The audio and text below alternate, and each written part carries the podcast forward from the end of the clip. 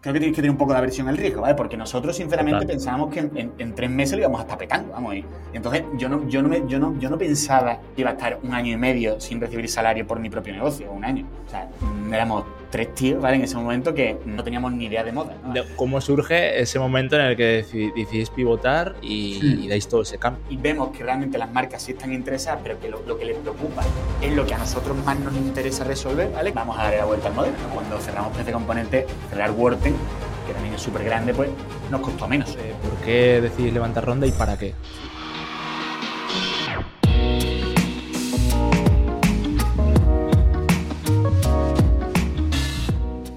Te doy la bienvenida a Spoiler. Esta semana vamos con un invitado de lujo, eh, vamos con Pablo Candao, que es el cofundador y CEO de Neue. Luego nos contará Pablo qué es Neue, porque vamos a desnudar todo lo que son los entresijos del negocio y también de la historia de Pablo, que es muy interesante. Eh, es un SaaS para, el comercio electrónico que permite a los retailers alquilar sus productos a través de, sus principales canales de distribución. Luego entraremos más. Pero vamos a ir viendo cómo es la historia de Pablo, porque yo lo conocí cuando su emprendimiento era otra cosa y luego han tenido que pivotar. Eh, vamos a ver también cómo ha sido montar Neue y todo este SaaS que seguro que ha tenido sus complejidades. Y vamos a tratar de entenderlo para aprender todos cómo ha sido. Así que, Pablo, encantado de que estés aquí. Y lo primero que pregunto siempre es: ¿qué tal estás? Pues bien, bien, bien, la verdad. Bueno, pues muchísimas gracias, Ignacio, antes de, antes de nada. Y, nada, bien, la verdad que bien, con las pilas cargaditas de, después de, un par de semanas por, por, el sur. Así que no me puedo quejar de absolutamente nada. Muy, muy bien. Sí. La verdad que estoy pillando ahora hacer entrevistas justo y viene todo el mundo de vacaciones y da gusto porque se nota, se nota que, hay ganas, ¿no? ya a finales de junio, julio, ya estábamos ahí un poco todos con las respuestas más cortas, ¿no? Todo más al grano, ¿no? Sí, sí, sí, ahora la cosa fluye. Pues bueno, lo primero por poner un poco de contexto a la gente, porque voy a contar cómo nos conocimos. Eh, eh, nos conocimos cuando vosotros empezabais a emprender con lo que entonces se llamaba Clotify. De hecho, luego acabamos Cosas del Destino compartiendo a nuestra mentora, la gran Betty Lepina, que nosotros la teníamos de mentora cuando teníamos la startup Flip and Flip, y vosotros aún la tenéis ahora, luego si quieres hablaremos de eso.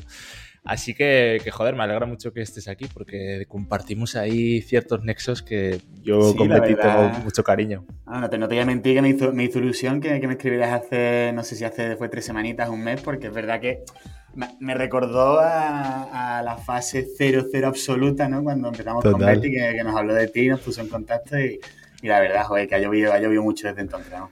Sí, sí, sí. Ostras. Eh, yo tengo curiosidad porque me quedé un poco más en esa etapa. Luego, aunque he hablado con Betty alguna vez, os he visto por ahí en LinkedIn, pues cosas que habéis ido consiguiendo, ya no os he seguido tanto, así que te voy a preguntar muchas cosas. Y no sé si me he dejado algo en la presentación que quieras añadir. Eh, si no, le entro ya a preguntar. Tú, entra, tú directo, Ignacio. bueno, lo, primero, a mí siempre me gusta eh, conocer al invitado. Yo en este podcast hablo mucho de la cara menos bonita de emprender porque que es lo que a mí me gusta, me encantaría escuchar cuando conozco a gente y muchas veces me cuesta encontrar esa información porque tendemos a olvidar rápido y a quedarnos con el éxito y creo que ahí es donde más se aprende. Y te quería preguntar, cuando tú en tu biografía de LinkedIn decías que tenías espíritu emprendedor, yo te quería preguntar de dónde viene todo esto y sobre todo si nos rememoramos a ese Pablo de niño, ¿con qué soñabas ser? O sea, ¿qué es lo que querías ser de niño? Pues mira, de, eh, realmente eh, yo no era el típico niño que eh, con 10 años, 9, 12 tenía clarísimo ¿no? que iba a hacer X, Y, Z. ¿no? Yo al final un niño normal y corriente, al que le gustaba jugar fútbol con los amigos, em, sacaba buenas notas, em, una, persona extremadamente sencilla ¿no? y, y, sin, grandes sueños, ¿no? o sin pensar mucho en, el Pablo de, a partir de los 18 y ni muchísimo menos en el Pablo de, de oye, pues ya en el ámbito en el ámbito profesional. ¿no? O sea, yo realmente si, si tuviera que decir, oye, de por qué me metí en, todo este jaleo, es que cierto es que yo creo que mi, mi personalidad es un poco, mm, o va un poco hacia ese camino, ¿no? Porque em, me aburro mucho de, la rutina, ¿no? Em, em, soy mucho de, eh, me gusta siempre estar haciendo cosas nuevas, ya no solo a nivel profesional, sino también a nivel personal, me gusta mucho viajar, conoce gente nueva, ¿no? me gusta investigar bastante, ¿no? Entonces, eh, al final soy una mente curiosa y, yo creo que ese tipo de mente no es que vayan a ser emprendedoras, sino que quizás tienen, oye, pues un poco más de, probabilidad, ¿no? para serlo, ¿no? Entonces, yo en mi caso, vamos, el, em, todo empezó con 20, 21 años, profesor de, la uni, ¿no? Yo estudié industriales, asignatura mm, totalmente alienígena en nuestra carrera, ¿vale? Que era la de empresa, la de emprendimiento. Y el profesor, pues, oye, todo el mundo estaba mm, muy, muy aburrido en esa clase y yo realmente no, ¿vale? Para mí era todo lo contrario. Entonces yo preguntaba mucho, insistía mucho y uno de los días el profesor, al, ver que, em, oye, porque yo tenía tanta inquietud y que me interesaba tanto, un poco off record, ¿no? Fuera de clase, me dijo, oye, Pablo, tío, hay, hay un programa en, en Cork, en, en, Irlanda, que se llama Westel, que van emprendedores de toda Europa, gente entre 18 y 30 años. Oye, apúntate, ¿vale? A ver si tienes suerte, pasas el proceso y, te cogen, ¿vale? Y yo, oye, pues mira, típico de, oye, voy a echarle un ojo, ¿vale? Pero, ¿no? Un poco de niño de 20 años que no ha hecho nada más que estudiar todavía, ¿no? Ha salido cero veces de la zona de confort y con muy pocas expectativas. Pero bueno, al final resultó que me cogieron, eh, me fui a Cork, estuve allí pues con gente de mm, todas las partes de, Europa, eh, gente muy, muy, muy crack. Yo sinceramente sentía que era el peor al 100%, pero ahí salió un poquito, em, o comenzó esa venita, ¿no? y eso fue con 20 años y ya a partir de ahí pues he ido conectando una cosa con la otra, pero, pero creo que el foco de ignición fue, fue ese profesor en esa asignatura de empresa en la carrera de ingeniería. 100%. Ostras, mira, esto es muy curioso porque eh, lo de que te sintieras el, peor allí seguro que te hizo en ese tiempo crecer de la leche. Yo, y yo me acuerdo ahora, eh, también tuve algo parecido, o sea, mi clic en el mundo de emprendimiento también fue como a mitad de carrera porque yo estudié ingeniería de diseño industrial, también vengo un poco más de la parte de ingeniería y me acuerdo que, aunque yo de pequeño quería emprender, como que los dos primeros años mis pretensiones eran en la carrera eran otras. De hecho, recuerdo estar ahí un poco viendo, eh, meterme en un grupo que había que diseñaban una moto de MotoGP para ser ingeniero mecánico de MotoGP y tal. Me gustaban mucho las motos, o sea, iba un poco por ahí, pero fue también eso, en, a mitad de carrera, cuando empiezas con las optativas, empecé a coger más optativas de marketing, de empresariales, organización industrial, todo esto. Y ostras, ya me metí a saco a leer libros de emprendedores, de no sé qué, y ya desde ahí ya, ya no nos han sacado de ahí. a ver, yo, siempre envidio mucho, ¿no? Todo, todo aquel que siempre, oye, pues tiene una vocación clara desde niño, ¿no? Y, va por ello y lo consigue, ¿no? O sea, yo, yo en mi caso, y creo que es el caso de, de otros muchos también, o sea, yo al final, yo creo que vas haciendo, ¿no? Y vas tirando hacia la derecha, hacia la izquierda, donde, donde más curiosidad te va dando, ¿no? Y, y al final, oye, pues si tienes suerte, ¿no? Pues suerte o, realmente vas eligiendo las decisiones que más sientes, pues acabas en el camino, por lo menos más correcto, diría yo. Sí, sí, total. Y, cuando viniste de, de, Cork, porque luego pues pasaste un tiempo por la empresa privada, ¿no? He visto que estuviste en Airbus, he visto que estuviste en Amazon. ¿Cómo fue esa etapa? Porque imagino que después de venir de Cork, que tú vendrías ya habiéndote abierto la mente en todo ese aspecto. ¿Cómo lo viviste? Sí, mira, de, hecho, eh, o sea, yo volví de Cork, eh, era tercero o cuarto de carrera, creo que cuarto, ¿vale? El verano de cuarto de carrera. Y, vine, todavía me quedaban un par de asignaturas de, último año de carrera, por tanto tuve un año como un poquito, un quinto año un poco, un poco más line, ¿no? Y en ese año intenté montar una empresa, ¿vale? En ese año yo vine de Cork, eh, oye, pues joder, esto de emprender en la leche, eh, me encanta, tal, eh, pues voy a intentarlo. Y, decidí montar mm, o, decidí presentar ¿no? mi, idea de negocio a un concurso a la Universidad de Sevilla, ¿vale? Que era, era un proyecto relacionado con... O sea, se trataba de... se llamaba UR Fobias, y era pues intentar aplicar la realidad virtual para tratamientos de fobias específicas. Ah, entonces yo empecé con eso, ¿vale? Antes de, entrar en, el mundo de la empresa privada, pero me di cuenta, ¿vale? Del tiempo, ¿vale? Porque presenté un concurso, me dieron un premio, me dieron unos 250 euros, ¿no? Yo estaba como emocionadísimo, ¿no? Con todo eso, pero me di cuenta de, varias cosas. Número uno, que no tenía absolutamente ni idea del mundo de las fobias, ¿no? Ni del mundo de la psicología clínica. Y número dos, que me gustaba un poco más como el, cómo sonaba quizás el, el emprender el hecho de eh, de, querer, ¿no? Pues, oye, pues dedicar todo, todas esas horas y todo ese esfuerzo que, que realmente tiene montar una empresa, ¿no? Que en ese momento yo no tenía mm. absolutamente ni idea.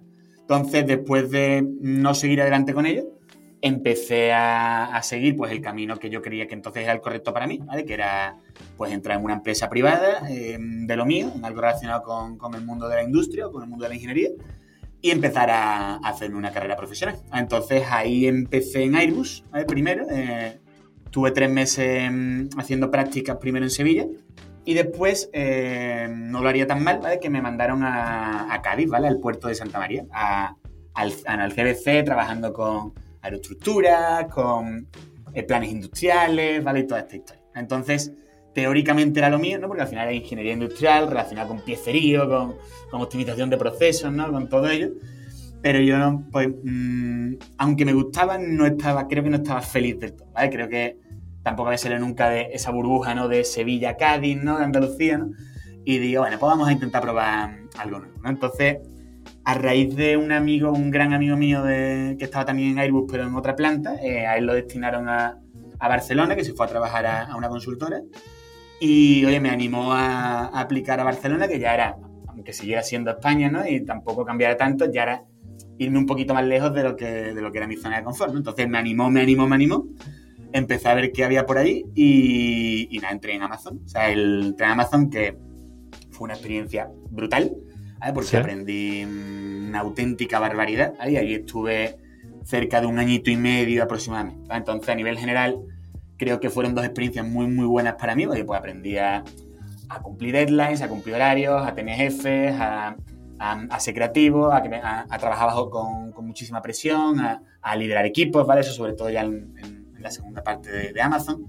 Y yo creo que fueron experiencias muy buenas, pero, pero que a mí por dentro, ¿vale? Me movía, me movía otra cosita que, que después, que después ya ejecutamos. Es muy curioso, Pablo, porque em, empiezo a encontrar todo el rato similitudes con mi carrera, porque creo que también eh, lo que, o sea, seguramente lo que te pasó con esa parte de las fobias, o por lo menos a mí me pasó también, es que cuando empiezas a emprender, las ideas que tienes, o yo sentía en mi caso, que iban muy adelantadas a la capacidad que yo tenía, porque normalmente las primeras, yo me acuerdo cuando volví el viaje de estudios, de, o sea, el viaje fin de carrera, traje una libreta, tenía un montón de ideas de negocio ahí, y todas eran una flipada en el sentido de que no sabía ejecutarlas, no tenía, no sabía ni por dónde empezar, o sea, ni... Ah, Entonces, claro, eso te frena mucho también, porque dices, ostras, ¿cómo voy a emprender? Porque las primeras ideas son tan locas que, que no ves ni por dónde empezar. o sea, no, si yo, si yo creo que era un, creo que era un inconsciente cuando empezamos con Closify también a nivel conocimiento, o sea, creo que no sabía absolutamente claro. nada, pues imagínate con con, con 21 años. artificial, para fobias y ya de 21 años llamando para, para, hacer entrevistas de exploración a, a responsables de clínicas de, de, neurología en Sevilla, pues oye, pues me daban un repaso auténtico, ¿no? yo, no sé, yo no sé ni qué les preguntaba, la verdad. Pero bueno, oye, o sea, al final todos son experiencias y, y seguro que algo aprendí sí. de todo aquello, vamos, seguro. Total, no. Y, y, luego también es muy curioso porque, ostras, tú realmente en tu época de trabajar por cuenta ajena, trabajaste en dos empresas que serían el sueño de, mucha, de muchas personas. Quiero decir, trabajas en Airbus, trabajas en Amazon, aunque en Airbus estabas, digamos, en, en Andalucía y tal, al final estás en una empresa en la que sabes mm. que proyecciones tienes infinita, ¿no? Eh, si mm. lo haces bien, puedes escalar, puedes salir de España, puedes salir al mundo, puedes hacer lo que quieras. Ostras, ahí es donde yo veo que está el espíritu emprendedor, porque muchas veces cuesta mucho más dejar un trabajo cuando estás en una empresa en la que empiezas a ver la proyección, los sueños futuros y tal. Eh, por ejemplo, en mi caso, yo al final trabajé en empresas muy pequeñas donde ya llegaba un momento que veía rápido que no había más proyección. ¿no? Hmm. Es como que considero que lo tuve más fácil que tú, el, la tentación, y joder, ahí es admirable porque ahí dices, coño, eh, sí que había un espíritu emprendedor fuerte, ¿no? El, yo creo que por lo menos en mi caso, Ignacio, el, sobre todo ya en la segunda, yo creo que en la, en la, etapa de Airbus era mi primera etapa y me estaba un poquito descubriendo, ¿no? Y, y, creo que, bueno, oye, pues ahí decidí irme y creo que fue una decisión correcta, ¿no? Pero yo creo que en, en el caso de Amazon, totalmente de acuerdo de que, oye, una empresa enorme, eh, había tanto movimiento horizontal como, como diagonal, ¿no? Cambios de puestos, bueno, podrías, podrías hacer muchas cosas ahí dentro, ¿no? Pero, pero al final creo un poquito el la inquietud, ¿vale? O sea, yo, yo por ejemplo, cuando, cuando estábamos en. Cuando, cuando, estaba en Amazon, ¿no? Con, con mi compañero de piso, ¿no? que es el que sé que me convenció para irme a Barcelona cuando, cuando lo entró en consultoría, intentamos montar también juntos otra empresa, ¿eh? que era, era un, una historia de, de, eventos, ¿vale? Que el, el, el, piloto lo hicimos en, en, nuestro piso de estudiantes prácticamente, ¿no? que era, que, bueno, ¿Sí? creamos un anuncio en, en Eventbrite eh, para crear como un club de emprendimiento, tal, tal. Sea, yo me acuerdo, eh, el primero que hicimos, ¿vale? Que fue en nuestro piso, que vino, vino, vino, bueno, o sea, el tercer compañero de piso más no lo sabía, bueno, fue todo, todo, eso fue un drama, ¿vale? Pero todo lo que son los preparativos de dos semanas antes de que fuera el evento y tal, eh, el disfrute de mi amigo y mío, ¿no? El, el, el, organizando el contenido del evento que íbamos a dar, ¿no? Que iba a ser como una especie de... Eh, teníamos que llegar entre todos los asistentes a, a varios proyectos, ¿no? Para montar después un Canvas, eh, presentárselo al resto em, y después a un picoteito, ¿no? Para charlar y hacer un poquito de networking. O sea, todo ese preparativo para eso, o sea, yo, yo obviamente disfrutaba mucho en Amazon porque estaba muy chulo lo que hacía, pero, pero eh, eh, el nerviosismo, el, el, el, preocuparte de que saliera bien, y era una, tontería de, un evento de 10 gatos que, que, fue en mi piso en Barcelona con mi compañero de piso. Entonces yo creo que esa inquietud esa, esa quizá necesidad mental de, de, de, crear cosas, ¿no? El, pues al final yo creo que no es una decisión tan complicada cuando tienes tantos ingredientes, o por lo menos así lo veía yo, ¿no? Que yo lo veía como natural, realmente, ¿no? El, el, el salir de, de Amazon.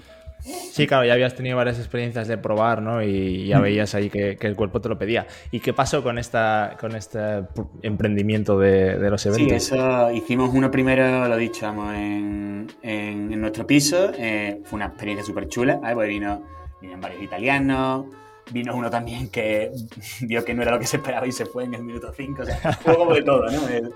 Pero fue chulo, la verdad fue muy chulo. Y hicimos ese primero, después... Eh, mi compañero de piso, que era mi socio, entre comillas, en ese proyecto, que no teníamos obviamente nada, nada legalizado y nada montado, eh, era como entre amigos, ¿no? Eh, eh, se metió en, en, a ayudar a The Power MBA, ¿no? Y gracias a ello organizamos otros tantos eventos en, en el bar de un amigo nuestro también en, en, Barcelona. Entonces lo fuimos escalando un poquito, ¿vale? Pero al final el, yo curraba en Amazon, que tenía unos horarios, o sea, porque estaba en operación, ¿no? Entonces era mañana, tarde y noche, ¿no?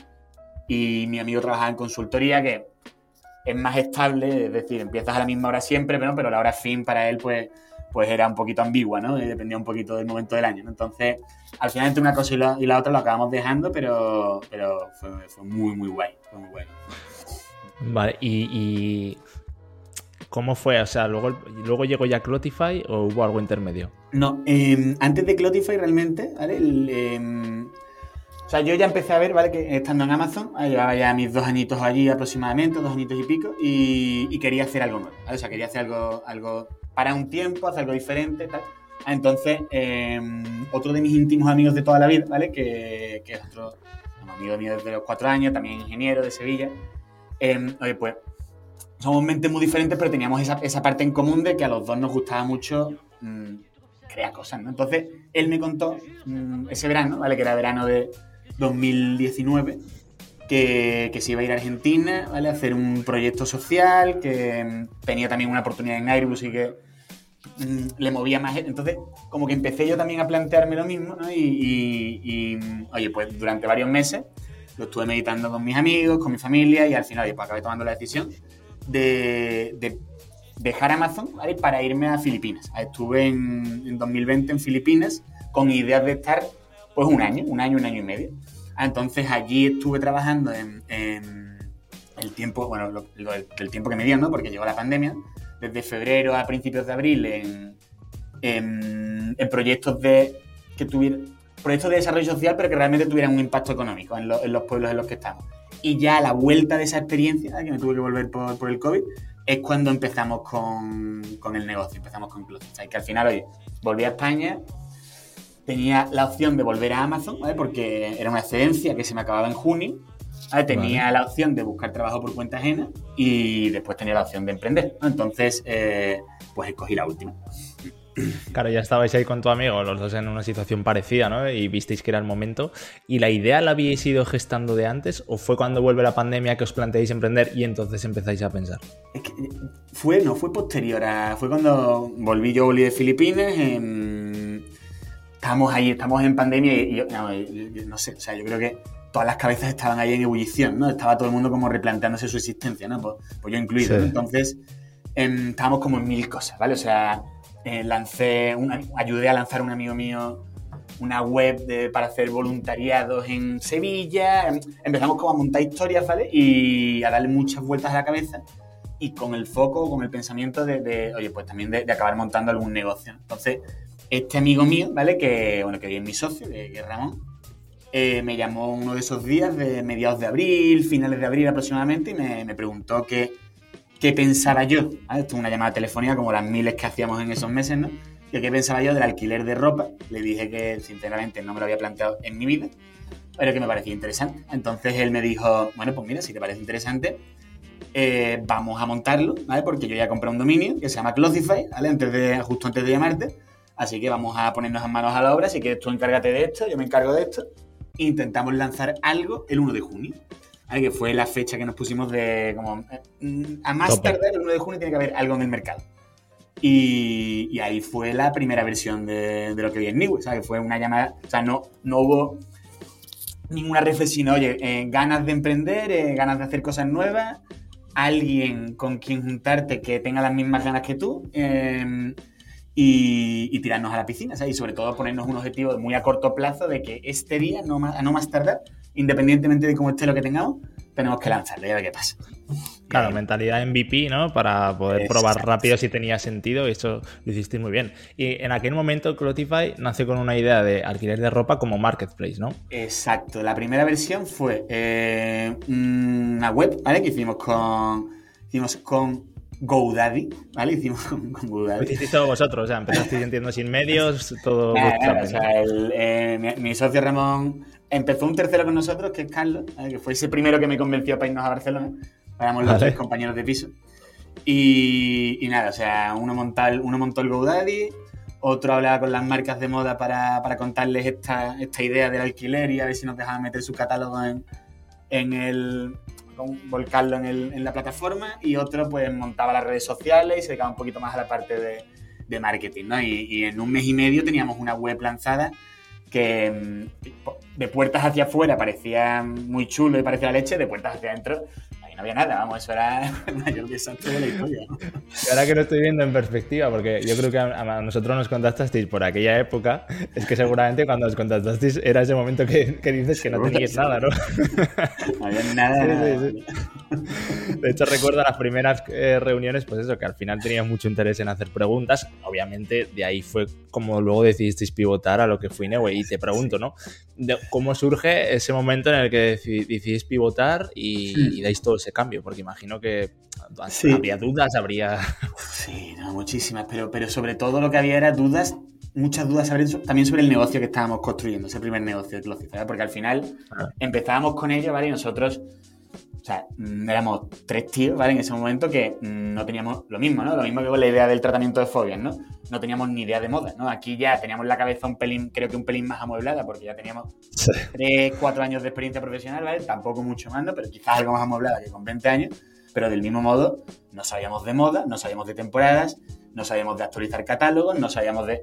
¿vale? O sea, nosotros creábamos grupos de WhatsApp con todas las niñas que conocíamos, ¿vale? De, de Sevilla para, y, y les pasábamos ropa para que nos dijeran sí, o sea, como eh, ok, no ok, ¿sabes? Sí. O sea, y en base a eso nosotros actualizamos los catálogos, o sea, era un muy desastre, ¿vale? Entonces, em, lo que sí vimos, ¿vale? Es que em, las marcas les interesaba el concepto, ¿vale? Tenían muchas dudas sobre la rentabilidad, tenían muchas dudas sobre la higienización, tenían muchas dudas sobre las propias operaciones del modelo, ¿no? Pero sí les interesaba y creían que podía tener sentido, ¿vale? Eh, quizás no con un gran volumen en ese momento, ¿no? Pero sí entendían que la mentalidad del consumidor podía ir por ahí. Ah, entonces ahí nosotros pues lo vimos, lo vimos claro realmente. O sea, él vimos, oye, mira, si nosotros que no tenemos, no, sabemos realmente de, moda, ¿no? Y, y no es algo que tampoco nos apasione, o sea, la moda no nos apasiona, nosotros lo que nos apasiona es, eh, oye, pues las operaciones, em, la tecnología, em, el, montar la propia empresa, ¿no? Y vemos que realmente las marcas sí están interesadas, pero que lo, que les preocupa es lo que a nosotros más nos interesa resolver, ¿vale? Que es toda esa operativa, toda esa logística directa, logística inversa, em, calendarizar los productos, rotaciones, toda esa parte un poquito más, más ingenieril, ¿vale? Por decirlo de algún modo, vamos a darle la vuelta al modelo, ¿vale? En vez de ser nosotros los generadores de demanda y los que em, tenemos que captar ese usuario final y, y liderar los cambios de temporada y crear, ¿no? Y montar ese, bueno, ser un negocio B2C, vamos a hacer que la propia marca, ¿no? Que el propio e-commerce sea el que lo ofrece. Eh, ellos saben ofrecer productos porque viven de eso, ¿no? Y tienen ya una masa de usuarios, saben captarlos, tienen, no, sé, tienen como esa parte y saben realmente lo que les interesa a sus propios clientes. Y nosotros vamos a hacer todo lo que ellos no quieren hacer. O sea, que al final es, oye, pues verificar, verificar al usuario, enviarse, enviar el producto al cliente, recogérselo, todo en tiempo y forma, eh, con lead times mm, ajustados, ¿vale? toda esa parte que a la que nosotros sí estábamos mucho más acostumbrados. Y ahí lo vimos clarísimo. O sea, mm, empezó, cambió el pitch, ¿vale? al 100%, o sea, de, una plataforma B2C pasamos a, hacer, a ser un SaaS B2B. Todavía seguíamos llamándonos Clothify, ¿vale? Hasta que de repente empezamos a hablar con e-commerce de, carritos de bebés. Entró un juego también en aquella época que empezamos a hablar con PC Componentes, ¿no? Que fue el primer cliente grande que, que cogimos nosotros. Y ahí fue un poco cuando planteamos, ¿vale? Ya principios de 2021, el cambio de nombre. ya teníamos claro que íbamos a poner el foco en B2B, pero en ese momento pensábamos que solo moda, ¿vale? Moda B2B, pero cuando vimos que realmente era quizás incluso mucho más interesante otras verticales que la moda, ¿vale? vimos que tenía sentido, que no solo era más interesante, sino que además tenía sentido a nivel, a nivel números, ¿no? A nivel, a nivel, pensando nada más en la rentabilidad, eh, pues decidimos cambiar de Clothify a Niwe para, para que no se nos reconociera con un nicho de forma específica, ¿no? sino que realmente fuera un nombre agnóstico a, la vertical. ¿no? Y, ahí empezó, empezó, un poco todo. Es interesante, Pablo, porque o sea, realmente fue rápido para ser vuestro primer emprendimiento en serio. Obviamente aquí se nota la experiencia ¿no? de, de, pivot, de la filosofía Lean Startup, pivotar, MVP, porque realmente me estás hablando que lanzáis en junio de 2020, o sea, en medio año, testeáis un, modelo de negocio totalmente nuevo, os dais cuenta de la necesidad de una de las dos patas. Y esto es muy interesante, claro. Lo que te permite el marketplace al final es que te estás dirigiendo a dos grupos, a dos grupos de interés. Necesitas captar marcas, necesitas captar luego clientes para esas marcas. Vosotros os disteis cuenta de que una de las dos grupos de interés podía ser más rentable para lo que vosotros podéis ofrecer. Y ahí es muy interesante. Os dais cuenta de eso y en medio año pivotáis el cambio y dais, y dais con la tecla, joder es sorprendente, ¿no? Porque a lo mejor seguramente vosotros lo viviríais, y aquí es lo que te quería preguntar, muchas dificultades, muchas dudas, problemas seguramente para facturar esos seis meses y, buscaros las castañas, ¿no? Porque eso es lo que pasa, pero de vistas para afuera rápido.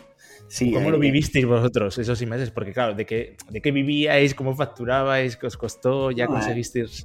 Ahí, o sea, mm, em, yo dejé, porque a la vuelta de la pandemia, ¿vale? Em, yo empecé a, trabajar por cuenta ajena en, monté un e-commerce de mascarillas, ¿vale? Con, bueno, una persona me contrató a mí para em, montar un e-commerce de mascarillas, mi socio seguía trabajando en consultoría y, el otro socio con el que empezamos pues estaba trabajando en Amazon en ese momento. Entonces, o sea, nosotros sabíamos, vamos, mm, con total seguridad que íbamos a estar mucho tiempo sin cobrar, lo que no sabíamos era cuánto, o sea, no teníamos absolutamente ni idea de cuánto, ¿no? Entonces, yo recuerdo que yo, todo esto empezó en junio de 2020, yo, yo estuve trabajando hasta noviembre, ¿vale? De 2020, es decir, o sea, estuve cinco meses eh, durante, pues, teniendo mi salario mensual, ¿vale? Y ahorrando todo lo que podía. Eh, mi socio lo dejó en enero de 2021 y el otro socio se salió. Entonces, eh, yo creo que era un poco, o sea, es que de verdad, o sea, para mí es un poco la, creo que tienes que tener un poco la versión al riesgo, ¿vale? Porque nosotros, sinceramente, pensábamos que en, tres meses lo íbamos a estar petando, vamos. Y, entonces, yo no, yo, no me, yo, no, yo no pensaba, cuando lo monte una segunda empresa, si la acabo montando, pues todo esto lo tendré en cuenta, ¿no? Pero yo no pensaba que iba a estar un año y medio sin recibir salario por mi propio negocio, o un año. O sea, quizás si lo hubiera sabido con total certeza, pues a lo mejor hubiese sido diferente, hubiese hecho las cosas más diferentes, ¿no? Pero en ese momento, tú te hace, te hace tanta, te hace tanta ilusión y, creo que miras con tan poca responsabilidad el riesgo, ¿no? Pues sabiendo que, em, oye, pues estás haciendo lo que quieres y que realmente tiene sentido lo que estás haciendo. Si obviamente no tuviera sentido, pues no te tirarías tanto a la piscina, ¿no? Que, em, oye, pues está claro, lo pasan mal. Porque, em, pues, una vez que dejamos de percibir salario, un salario, ya era tirar de los ahorros que teníamos, ¿no? y pero, era, como que mm, tampoco lo recuerdo mal, ¿vale? Porque era, era un poco, em, yo qué sé, conseguías una mini cosita, ¿no? El, primer cliente B2B que cerramos, ¿no? Me acuerdo, era, fue una marca de moda valenciana, se llamaba Upit. Coño, pues no pagaron nada, un ticket muy, muy pequeñito, pero te hacía tanta ilusión, ¿sabes? Que dices tú, joder, coño, pues em, ya te crees otra vez que te vas a comer el mundo y luego lo miras en perspectiva y eso es que no va, no va a ningún lado, ¿no? Pero, pero es verdad que se, se, sufre mucho porque no eres consciente y no sabes, eh, oye, pues cuánto cuestan las cosas, ¿no? Porque te crees que todo va a ir mucho más rápido de, lo que realmente luego va. Pero creo que nosotros no éramos tan conscientes de eso. O sea, nosotros pensábamos que, que esto iba a explotar mucho antes de lo que realmente teníamos en, eh, de lo que realmente después ha sucedido. O sea, eso sin lugar. Sí, total. a mí también me suena eso. De hecho, yo a mí me pasó también esa inconsciencia.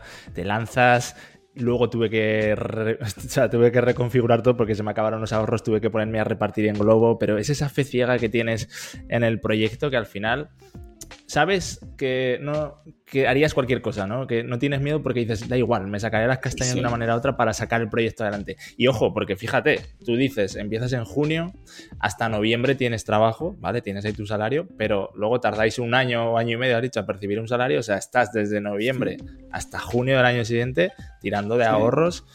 Es que esto es importante que la gente lo sepa porque es lo que yo quiero que vender del emprendimiento, que esta es la realidad y que mucha gente a lo mejor no, no quiere esto en su vida, que se lo plantee, ¿no? Antes. Totalmente, totalmente de acuerdo. Nosotros empezamos, o sea, cobramos el primer salario ya, ya pagado por, ¿no? por, la, por la cuenta bancaria de, de, nuestra sociedad en noviembre de 2021. O sea, fue de, desde noviembre de 2020 hasta un año justo.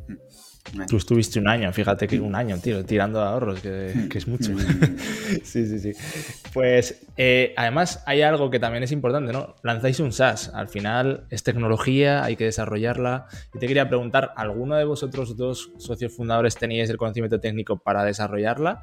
O si tuvisteis que subcontratarla, ¿Cómo empezasteis? ¿Os lo, montaste, ¿Os lo financiasteis vosotros? ¿Buscasteis financiación? Mm, no, ninguno. O sea, quizás Ramón eh, sí, tenía, más conocimiento, pero, no era programador. Pero es verdad que podía hablar y puede hablar con los programadores, ¿vale? Sin, problema. Eh, yo ninguno, absolutamente ninguno. Y lo que hicimos al principio fue, teníamos, pues un amigo. Que tenía un amigo en, Girona que, que, era programador. Entonces este, ¿vale? Pues, mm, eh, pues, nos hizo un trabajo de freelance en el que nos montó programita, ¿vale? Que lo que hacía era, se integraba en el e-commerce, eh, eh, montaba, un, calendario en la página de producto y, exportaba el pedido cuando caía a una especie de panel de administración, ¿vale? O sea, nos lo montó por nada y menos, ¿vale? Era, era, muy, era muy desastre, ¿vale? También es el, el, el programita que había montado y el código en sí dio muchos errores, pero bueno, empezamos con eso, ¿vale? No, nos gastamos muy, muy, muy poco dinero, súper poco dinero. Vale, pues no lo teníamos, básicamente. Sí, sí, no, pero, pero esta filosofía es, es, es, muy buena, ¿no? Al final empezáis otra vez en MVP con Niue, que es otra propuesta diferente. Ahí es una tecnología que le vais a ofrecer a esas marcas que ya habíais visto que tenían una necesidad. Me acuerdo que a nosotros nos volvisteis a contactar un poco contándonos la idea nueva que tenéis con Niue y tal. Y al final vais a integrar un software as a service en, en, una, en un e-commerce para que ellos puedan eh, vender su producto como pago por uso o alquilar, etcétera, ¿no?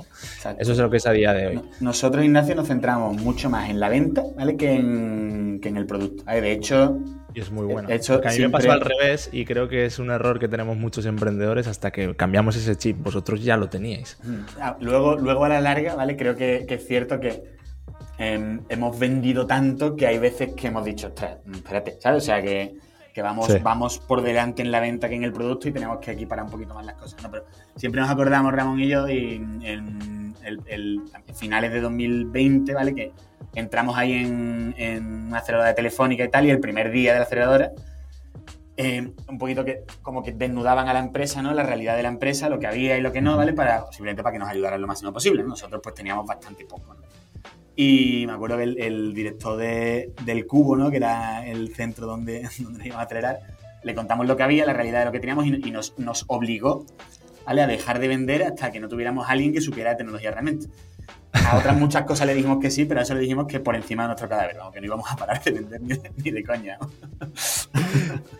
Y ahí, Pablo, eras tú la figura que tenía ese gen vendedor, ¿no? Más o menos los roles estaban distribuidos así. Sí, el, siempre nos hemos distribuido igual. O sea, mi socio Ramón eh, ha llevado toda la parte de tecnología, operaciones y productos. Y yo he llevado toda la parte de fundraising y negocio, y lo que es la estrategia de negocio y también la parte de, la parte de ventas. ¿Y esto tú crees que es algo que es una habilidad que tenías ya un poco innata, que no te costaba esfuerzo tirarte a la venta o las, o has tenido que ir desarrollando? A ver, si es cierto, ¿vale? que nunca se me ha dado mal, ¿vale? El hablar con la gente, ¿vale? Y, entender a la otra parte, pues al final creo que un poquito... Em, ves a mis hermanas, ¿no? Y son iguales, ¿no? Son personas muy chapalantes. Em, no sé, creo que hay, hay, hay, una parte de habilidad social, ¿vale? Que, pues, que he ido desarrollando a lo largo de mi vida, ¿vale? pero nada que ver con la parte profesional, pero creo que es importante a la hora de, de dedicarte a, a, las ventas, ¿no?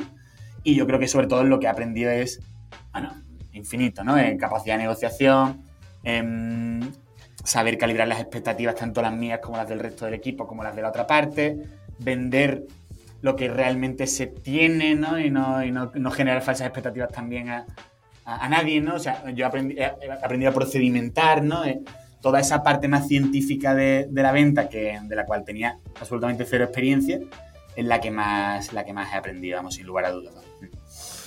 Vale, pues por poner un poco en contexto a la gente, este podcast se llama Spoiler, de las cifras que nos puedas dar por ver un poco cómo ha ido la evolución de, vamos a poner desde que es Niwe, entiendo, ¿no? O desde donde, tú quieras, un poco en lo que nos puedas dar de facturación, equipo, eh, rentabilidad, si sois o no, cómo habéis ido evolucionando hasta el hmm. día de hoy. Sí, el, pues mira, em, lo, que es lo que es los ingresos, ingresos como tal, no te los puedo dar, Ignacio, ¿vale? Pero voy a hacerte más o menos cifras de, negocio, ¿vale? De, oye, pues clientes activos, al equipo y todo lo que tenemos, ¿vale? Para que también, oye, pues la gente se haga un poco una idea, ¿vale? Em, nosotros comenzamos mi socio y yo, ¿vale? Comenzamos Ramón y yo con el negocio. Em, bueno, empezamos sin nada, ¿vale? Empezamos a facturar nuestros primeros euros en...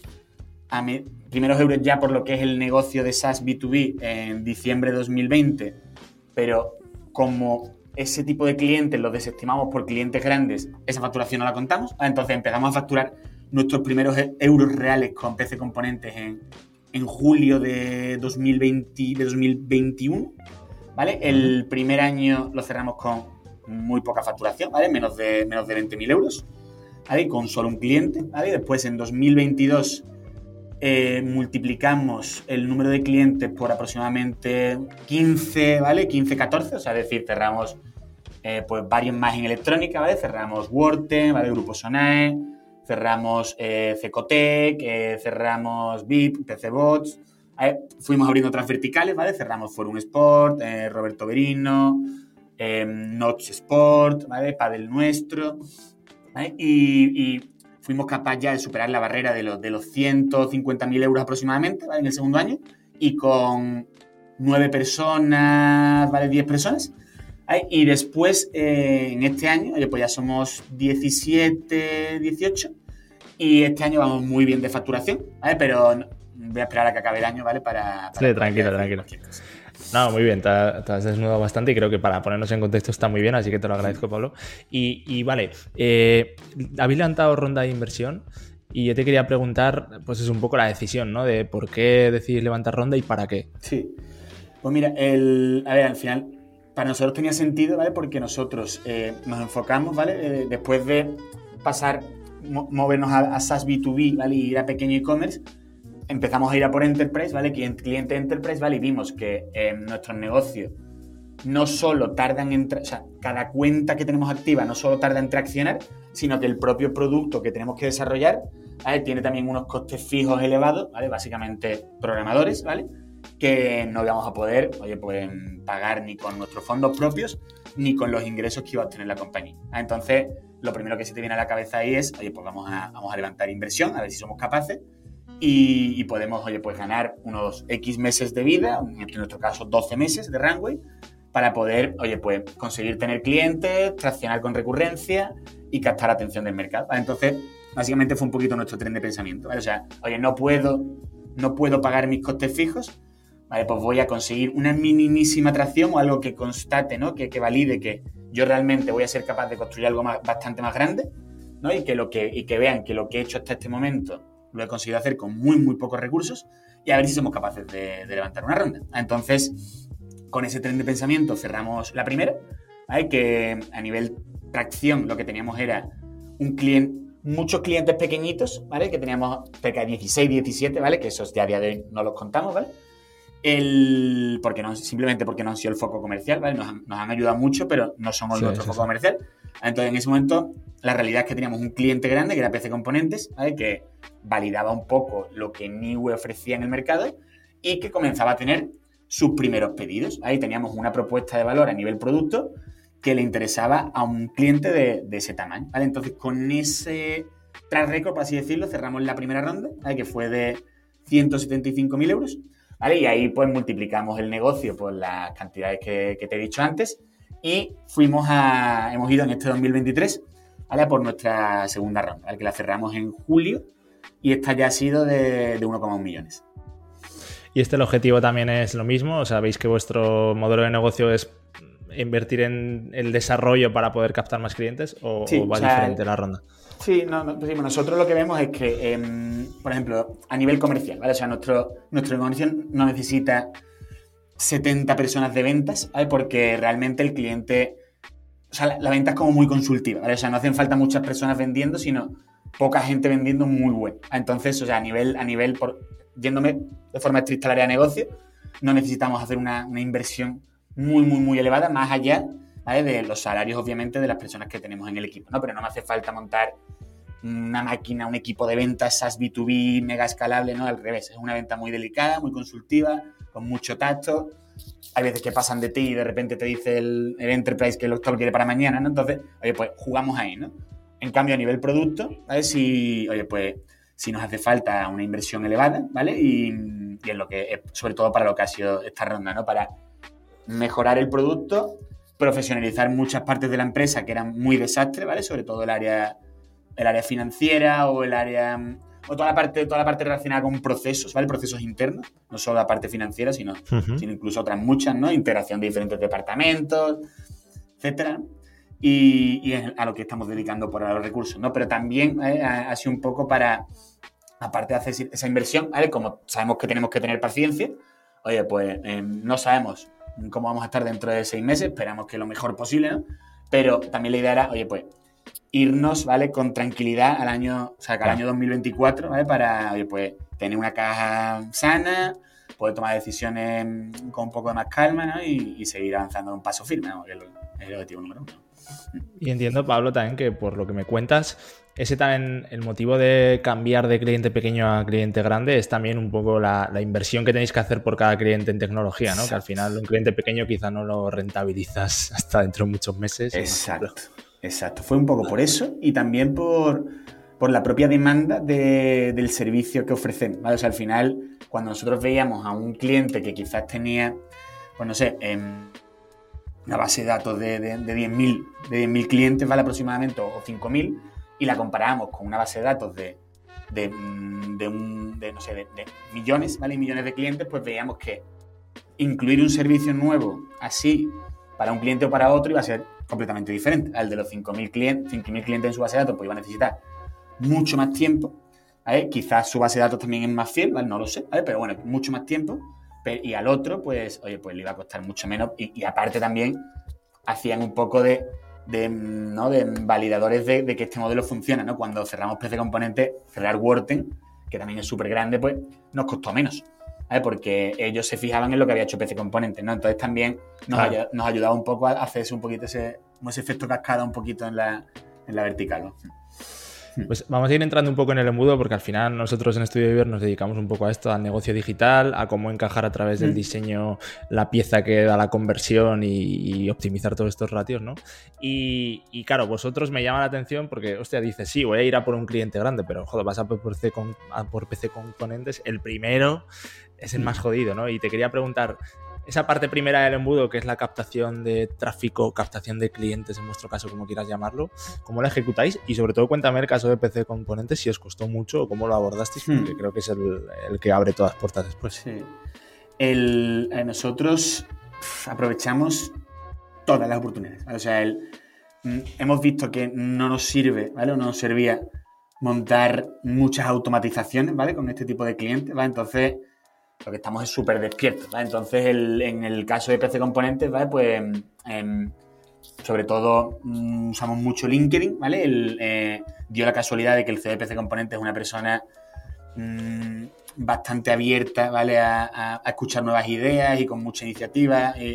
y también, además, oye, pues, mm, dio la casualidad de que ese día que yo le escribió, de que yo le escribí, pues respondió, Y, y al final fue, o como vimos el proceso, es justo lo que te, lo, que te comentaba antes, ¿no? O sea, el, cliente Enterprise lo que quiere ver es que em, básicamente acaban saliendo los números, ¿vale? Que es, cierto que con algo que nunca se ha hecho es complicado, ¿no? Pero, pero que tú puedas montar un buen business plan, de lo que va a ser su modelo de negocio, em, que ellos vayan a ver que para su cliente final es atractivo, ¿no? O sea, al final ese ejercicio de consultoría, ¿no? Y con, con muchas, muchas reuniones donde se veía en qué productos podría ser aplicable un modelo de alquiler, en cuáles no, a qué precio podría salir, eh, cuánto supone el costo operativo, o sea, tenerlo todo, todo muy claro, que realmente eh, vean que tú eres experto en esto y sabes hacerlo mejor que nadie, incluso mejor que ellos, haré justo esta parte. Y, a, raíz de muchas reuniones, oye, pues que se atrevan a lanzar eh, los pilotos, ¿no? Son, normalmente con, esto, con este tipo de clientes se comienza con un piloto. Em, difícilmente, por lo menos en nuestro caso, con algo nuevo, mm, se ha lanzado de inicio a escala, ¿vale? Con una inversión súper fuerte, ¿no? Al revés, ha sido siempre poquito a poquito y de forma progresiva. Pero, mm, pero eso, o sea, muchas reuniones, mucha paciencia y muchas veces que te crees que al final no sale y después sí acaba saliendo, pero, pero bueno, y al final, eh, con suerte y con mucho trabajo también, pues al final acabó saliendo y, era nuestro, lo he dicho antes, nuestro máximo validador eh, para, para, otros clientes. Claro, claro, una vez ya abres uno tienes un caso de, mm. éxito, ¿no?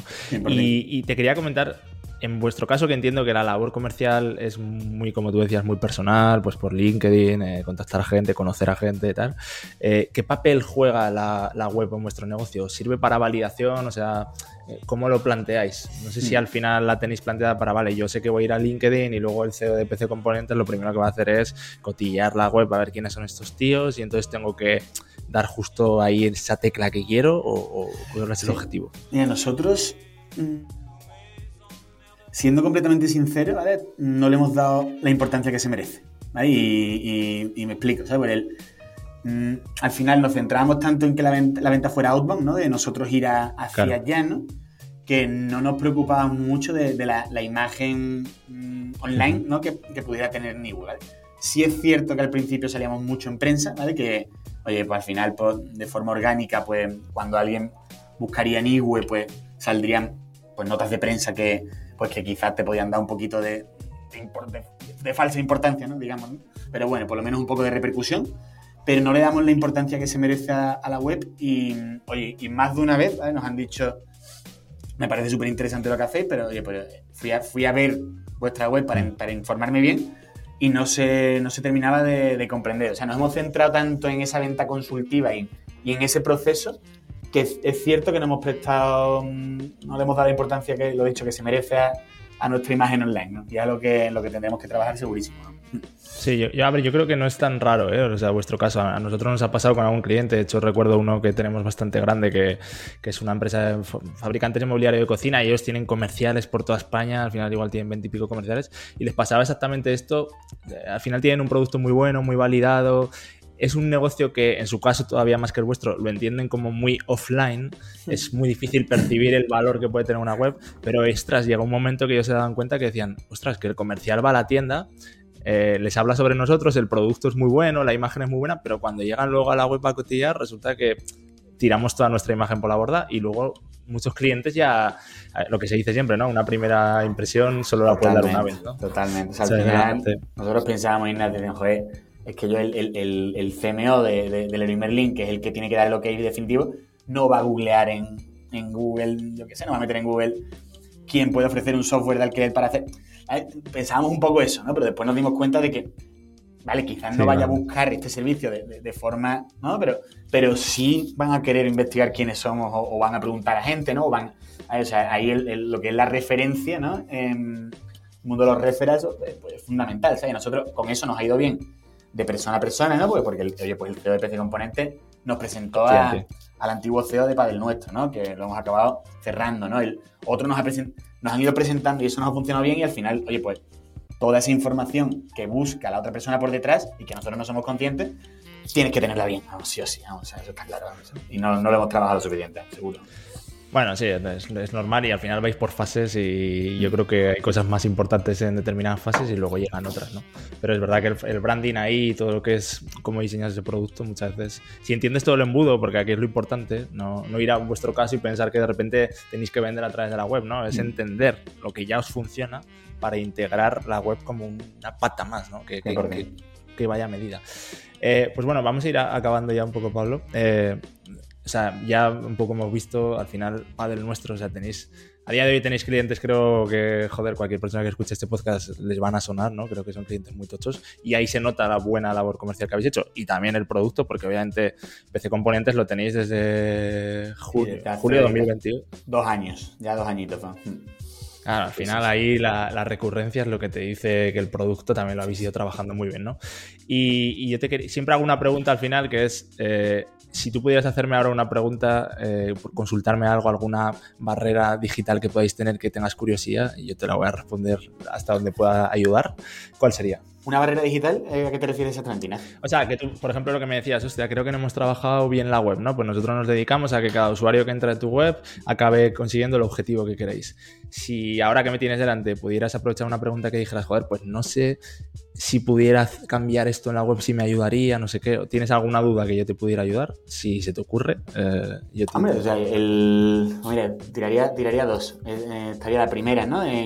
para cliente enterprise, ¿no? ¿Cómo ¿cómo posicionarías tú, la web? O sea, ¿cómo, ¿cómo, enseñarías tú la web? Porque realmente mm, nosotros sabemos que no, nosotros no, mostramos precios en la web porque es todo lo contrario, ¿no? Es una venta completamente diferente, ¿no? Pero ¿de qué forma posicionarías a nivel online tú la web dirigiéndote al, al tipo de cliente al que nosotros nos dirigimos? Yo creo que al cliente Enterprise hay dos palancas muy potentes. Una es el branding, el hecho de que la imagen, pues muchas veces vale menos que mil palabras, y el branding muchas veces que se dice que es eh, que tú parezcas lo que quieres parecer, ¿no? No lo que eres. Entonces, ahí muchas veces para estas empresas entiendo que es importante que lo intangible que transmite un branding les transmita que sois del tamaño que ellos en su cabeza necesitan creer que sois para poder validaros, ¿no? Y decir, vale, puedo trabajar con una empresa así. Porque después ya entiendo que una vez tú le generas la confianza, Pablo, a la hora comercial a alguien, ¿no? O ya el CEO de PC Componentes te refiere al de Padel nuestro, ahí ya da más igual, ¿no? Pero para alguien nuevo, eso sí que es importante.